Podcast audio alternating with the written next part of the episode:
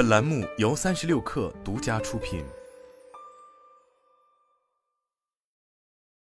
前段时间，我带过的一名学生拉着他的堂妹杨洋（化名）约我出来吃坐坐，顺便给这个女孩的职场把把脉。杨洋是普通院校会计专业毕业，在一家公司做会计助理，做了大概一年左右的样子。这次他来找我，是因为他觉得职场人心险恶，工作看不到发展空间，因此很纠结要不要年后辞职，可又担心自己会不会意气用事。于是杨洋就找我带过的这名学生吐槽。这个学生说，他认识一名职业规划师，就是我。不过我这个规划师通常不给熟人做咨询，约个下午茶坐下聊聊总是可以的。于是就这样，我认识了这个叫杨洋的姑娘。我开门见山，因为熟人关系是咨询关系中需要回避的一种，所以这压根不算咨询。另外，咨询时我的说话是采用咨询技术的，而这种熟人聊天，我就直来直去，需要对方做好相应的心理准备。杨洋满口答应。一番交谈下来，我发现杨洋的问题根本不在职业选择上。按照杨洋目前的状态，不论怎么选择，都会出现同样的困局。归根结底，他的问题出在两个地方：一是做事能力太弱，二是主人方面总是给自己设置各种心理障碍。在我看来，职场新人的第一课就是要学会发现并明白需求，才能对自己所处的位置有个清醒的认知。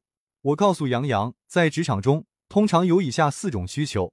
一、个人需求，个人需求反映出个人的性格、个人期待以及想要从工作经历中获得什么，例如成就感、薪酬待遇、挑战感、安全感等等。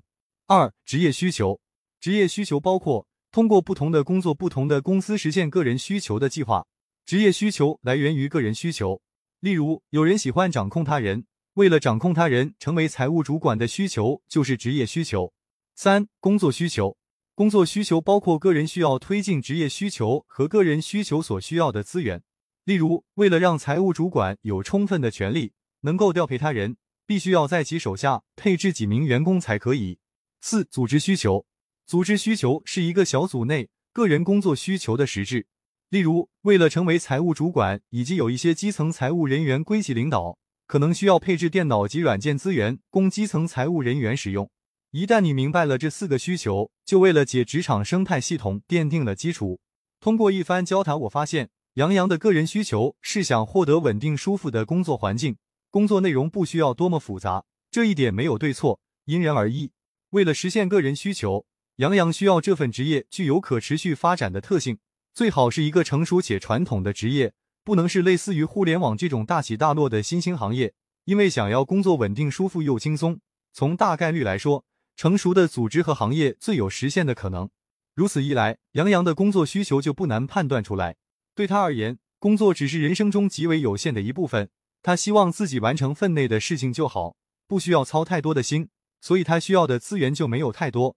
只要能够保证他完成本职工作就好。对组织来说，大多数的员工都是类似杨洋这样的员工，在一个分工明确的组织环境里，做好自己的事情。为业务的顺利开展提供必要的保障。理清这四个需求之后，杨洋赫然发现这家单位竟然十分匹配自己的要求。可是小李老师，我总是被领导批评，而且同事关系很不好。杨洋说自己为此也是非常苦恼。我又问了些具体的情况后，发现杨洋人际关系出现阻碍的主要原因在于初入职场的杨洋尚未树立起合作共赢的职场理念。杨洋告诉我，他很喜欢看宫斗剧。他总觉得职场和宫斗剧有异曲同工之妙，我笑了。我告诉杨洋，职场和宫斗剧不同的地方在于，宫斗剧的主人公别无选择，一切围绕着基本的生存展开，也就意味着一朝入了紫禁城，就没了其他的可能性，所以才要拼死拼活抢夺本就不多的生存资源。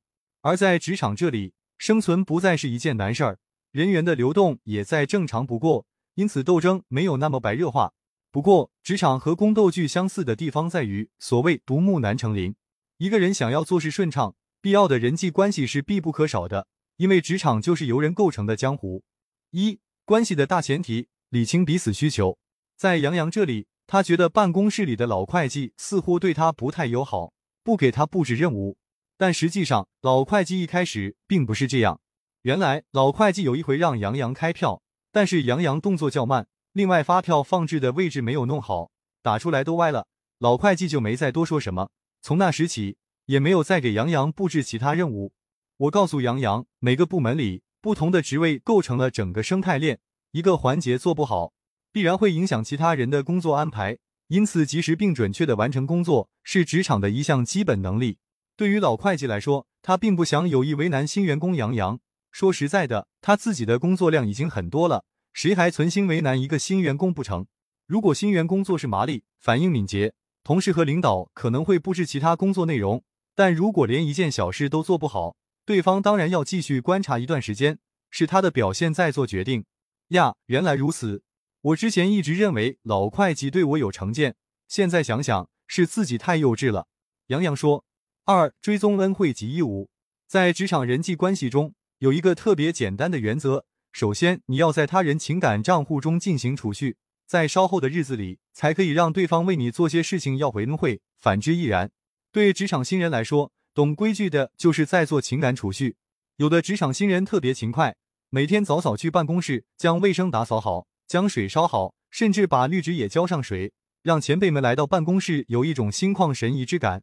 这就是情感储蓄。还有的职场新人嘴特别甜，腿特别勤，有时候前辈们实在忙不过来，这位新人会主动揽活，并且还完成的不错。这样的新人又怎能不招人喜欢？因此，身在职场，每个人心里都有一个记录簿，谁今天帮了我的忙，会一并记下。等到你有需要的时候，这些曾经受过你恩惠的人就会成为你的助力。这就是恩惠原则。听了我的分析，杨洋若有所悟。我告诉他。职场人一项最重要的能力就是审时度势，站在系统的层面考虑你自己的位置和你做的事情，联合一切可以团结的力量，促成工作的顺利开展。而这种技能往往是学校不曾教给我们的。宫斗剧虽然有些戏剧化冲突，甚至为了好看故意给女主设置了光环，但你仔细回味一下，凡是能走得长远的女主，哪一个不是在整个生态系统中混得游刃有余呢？哎，以前我一直觉得职场人心险恶。现在发现还是自己太天真了，总是喜欢非黑即白，觉得别人不友好就是坏。听你这么一分析，这才认识到原来自己从来不曾留意过自己所处的环境，也对自己的位置一无所知，差点犯了大错。杨洋感慨道：“行文至此，我想起作者张长畅写过的一句话：成年人除了要尊重自己的好恶，也应该了解自己的能力，还要为身边的人负责。